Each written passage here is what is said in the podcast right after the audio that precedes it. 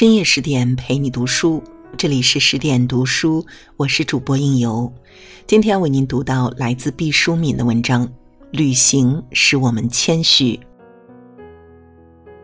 由于工作的关系，常常旅行，旅行比居家的时候辛苦，这是不消说的。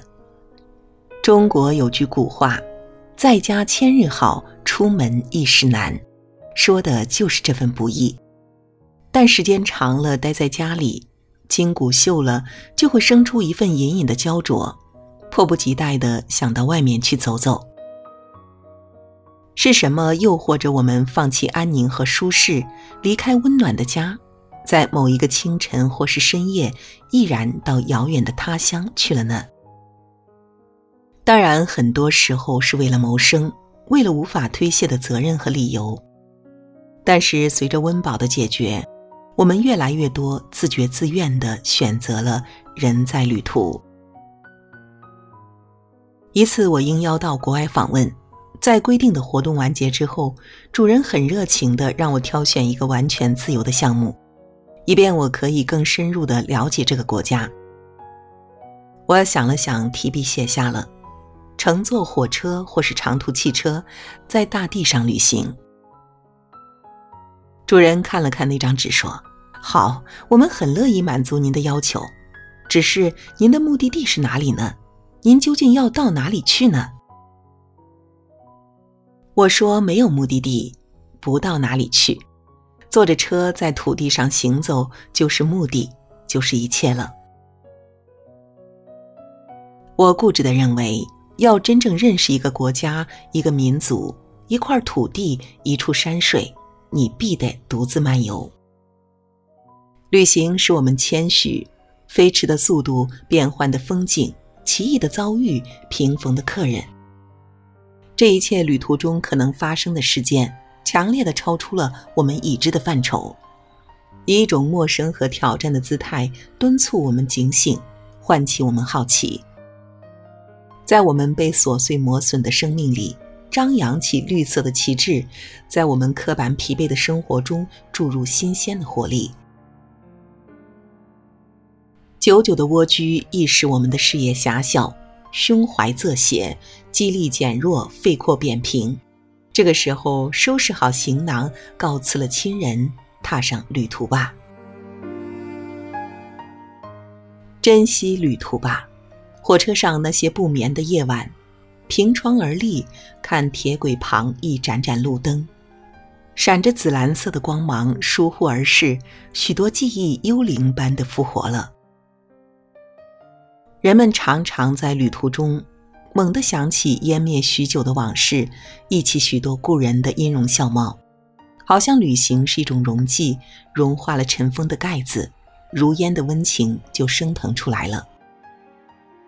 人们常常在旅途中。向相识才几个小时的旅伴倾诉衷肠，彼此那样深刻地走入了对方的精神架构。我甚至知道几位青年竟这样找到了自己的终身伴侣。有人把这些解释为旅途使人亲近，是因为没有利害关系。我不同意这个观点。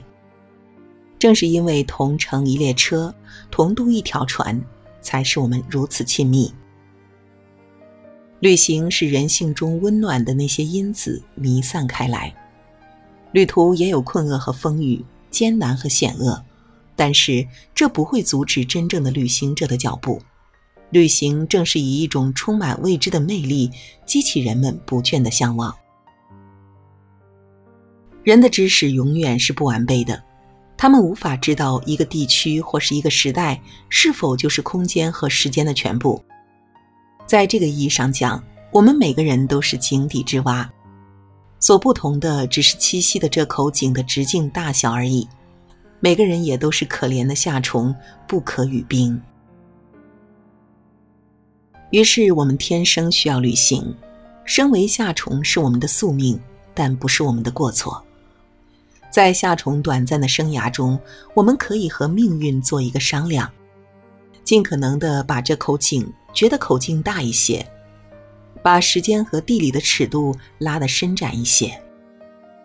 就算终于不可能看到冰，夏虫也力所能及地面对无暇的水和渐渐刺骨的秋风。想象一下冰的透明清澈与痛彻心扉的寒冻。旅行首先是一场体能的马拉松，你需要提前做很多准备。先说说身体方面，以我片面的经验，旅行的要紧物件有三种。第一呢，当然是时间了。人们常常以为旅行最重要的前提是钱，于是就把攒钱当成旅行的先决条件。其实没有钱，或者是只有少量的钱，也是可以旅行的。关于这一点，只要你耐心搜集，就会找到很多省钱的秘籍。如果把一个人比作一辆车，驱动我们前行的汽油，并不是金钱，而是时间。这个道理极其简单。你的时间消耗完了，你任何事儿都干不成了，还奢谈什么呢？或者说，那时的旅行只有一个方向，就是地心了。第二桩物件是放下忧愁，忧愁是旅行的致命杀手。人无远虑，乃可出行。忧愁是有分量的，一两忧愁可以化作万朵秤砣，绊得你跌跌撞撞，鼻青脸肿。最常见的忧愁来自这样的思维。把这笔旅游的钱省下来，可以买多少斤米、多少篓菜，过多长时间丰衣足食的家常日子。将满足口腹之欲的时间当做计量单位，是曾经有用，现在却不必坚守的习惯。很多中国人一遇到新奇又需要破费的事儿，马上把它折算成米面开销，用粮食做万变不离其宗的度量衡。击鼓防饥本是美德。可什么事都提到危及生命安全的高度来考虑，活着就成了负担。谁若一意孤行去旅行，就咒你将来基本的生存都要打折，食不果腹，衣不蔽体，流落街头。别怪我说的凄惶。如果你打算做一次比较破费的旅行，你一定会听到这一类的谆谆告诫。迅疾地把诸事折合成大米的计算公式，来自温饱没有满足的农耕时代遗留下来的精神创伤。如果你一定要把所有的钱都攒起来用于防患未然，这是你的自由，别人无法干涉。可你要明白，身体的生理机能满足之后，就不必一味地在纠结于脏腑，总是由着身体自言自语地说那些饥饱的事儿。你就灭掉了自己去看世界的可能性，一辈子只能在肚子画出的半径中度过。这样的人生，在温饱还没有解决的往昔是不得已而为之，甚至可能成为能优先活下来的王牌，在今天就有时过境迁、过于迂腐之感了。第三桩事儿是活在身体的此时此刻，此话怎讲呢？当下身体不错，就可以出发，抬腿就走。不必终日琢磨以后心力衰竭的呕血和罹患癌症的剧痛。我琢磨着自己还有能力挣出些许以后治病的费用，我相信国家的社会保障机制也会越来越好。我捏捏自己的胳膊腿儿，觉得他们尚能经得住摔打。目前爬高下第一餐风露宿也不在话下。若我以后真是得了多少万人民币也医不好的重症，从容赴死就是了。临死前想想自己身手矫健、耳聪目明时，也曾有过一番随心所欲的游历，奄奄一息时的情绪，也许是自豪。我是渐渐老迈的汽车，油料所剩已然不多，我要精打细算、小心翼翼地驱动它赶路。生命本是宇宙中的一半微薄的睡莲，终有偃旗息鼓闭合的一天。在这之前，我一定要抓紧时间去看看这四野无序的大地，去会一会鹰辈们残留下的尾迹和废墟。终于迈开脚步了。很多人有个习惯，出远门之前先拿出纸笔，把自己要带的东西都一一列出。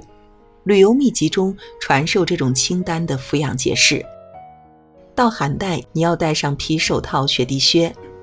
到热带，你要带上防晒霜、太阳镜、驱蚊油；就算是不寒不热的福地，你也要带上手电筒、黄连素，加上使领馆的电话号码。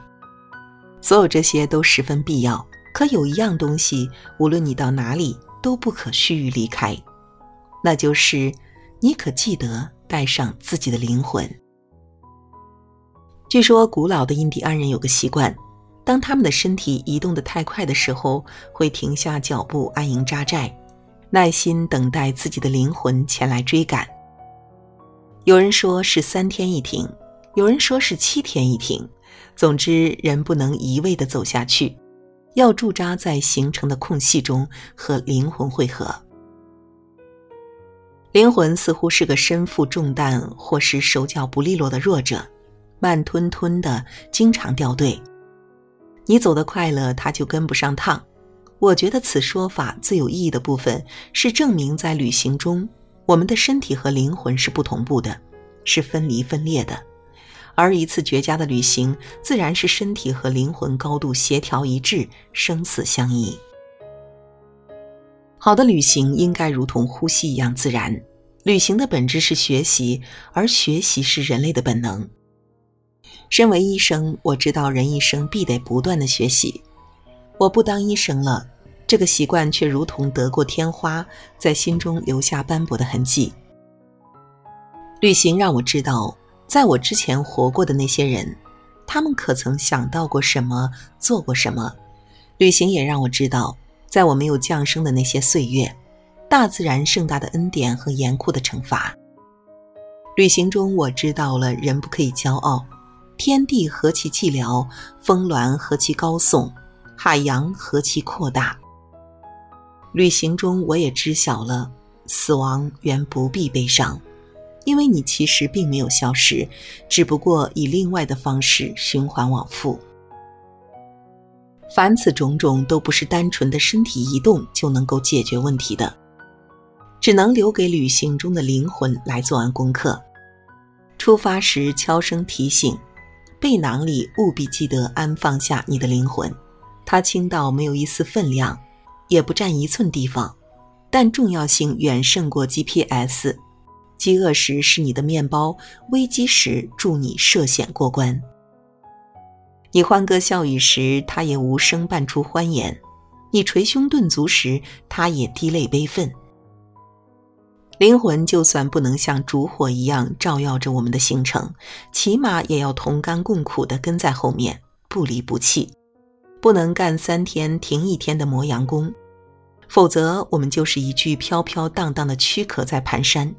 敲一敲，发出空洞的回音，仿佛千年前枯萎的胡杨。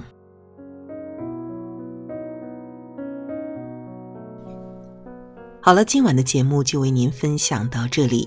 更多美文，请继续关注十点读书，也欢迎把我们推荐给你的朋友和家人，一起在阅读里成为更好的自己。我是应由，让我们在下个夜晚不听不散喽。